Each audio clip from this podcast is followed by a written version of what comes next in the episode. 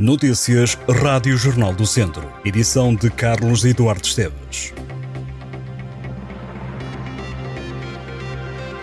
Foi detido um homem em Viseu por ter ateado um incêndio urbano em Oliveira de Barreiros, na freguesia de São João de Lourosa, Conselho de Viseu. O homem tem 64 anos, está desempregado e foi detido porque é suspeito de crime de incêndio numa casa. O homem, que antes de estar desempregado era motorista, ateou dois focos de incêndio no interior da casa com recurso a um isqueiro.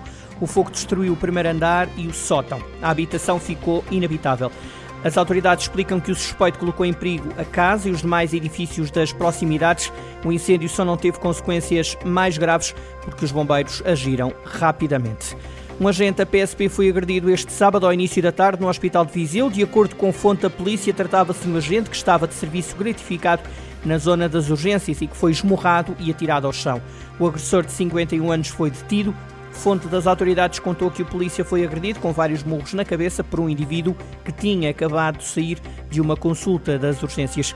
A mesma fonte contou que o agente foi agredido com socos, o homem partiu o telemóvel à polícia, rasgou-lhe a farda, polícia que acabou por deter o agressor, que vai ter agora de responder em tribunal. Em Viseu, na rotunda de Nelas, foi detido um homem de 28 anos por conduzir embriagado, superou o balão, acusou 1.24 Recorde-se que uma taxa superior a 1,20 é considerado crime. O Centro Hospitalar Tondela Viseu manteve o déficit de exploração em 2022 com um resultado operacional negativo de 34,7 milhões de euros. O valor representa um desvio negativo de quase 2,9 milhões de euros face ao que estava orçamentado, revela o último relatório de contas da instituição de saúde consultado pelo Jornal do Centro. Na mensagem com que abre o documento, o presidente do Conselho de Administração, Nuno Duarte, reconheceu que os resultados do Centro Hospitalar Tondela Viseu continuam a não ser equilibrados e apontou o dedo para o que diz ser uma desadequação do atual modelo de financiamento face aos encargos e produção do hospital. O gestor apontou como fatores a guerra entre Rússia e Ucrânia, que teve impacto considerável nos hospitais, nomeadamente nos fornecimentos de bens e serviços e também no agravamento muito significativo da fatura de energia. O presidente falou ainda da falta de profissionais, reconhece que nem todas as vagas abertas foram preenchidas e que a retenção e atração de médicos continua a ser um grande desafio.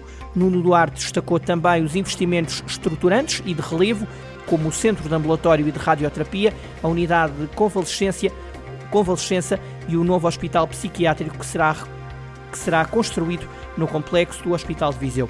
Sobre as listas de espera, garantiu que houve uma redução de forma significativa na lista para as cirurgias. O mesmo não aconteceu com a lista de espera para as consultas, que continuou a aumentar no último ano.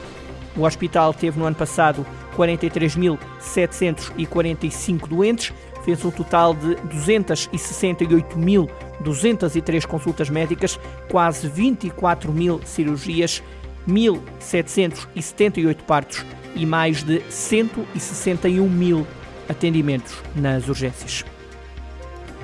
O Tondela fará cinco jogos de pré-época. O plano de jogos da pré-temporada começa esta terça-feira, 11 de julho. Primeiro jogo é frente ao Canelas. No sábado, dia 15, a Académica é o adversário da equipa de Tosé Marreco.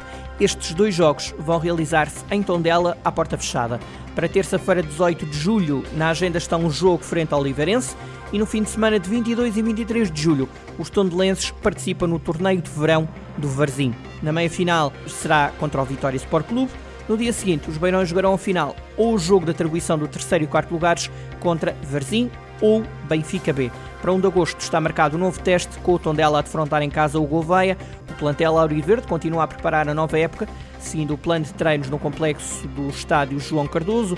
O primeiro jogo a sério é contra o Santa Clara na Taça da Liga no dia 29 de julho. A estreia no campeonato está marcada para 12 ou 13 de agosto contra o Futebol Clube do Porto B, fora de casa. A equipa de sub-23 do Académico de Viseu defronta o Sporting de Braga naquele que será o jogo de estreia na Liga Revelação. Os academistas abraçaram este ano um novo desafio no futebol de formação. No total, o campeonato tem 14 jornadas. Os academistas ficaram na Série A, juntamente com o Sporting de Braga, Torriense, Rio Ave, Famalicão, Leixões, Vizela e Gil Vicente. Na segunda fase, as equipas dividem-se entre apurados para a fase de campeão e apurados para a Taça Revelação. Esta é a sexta edição da Liga Revelação.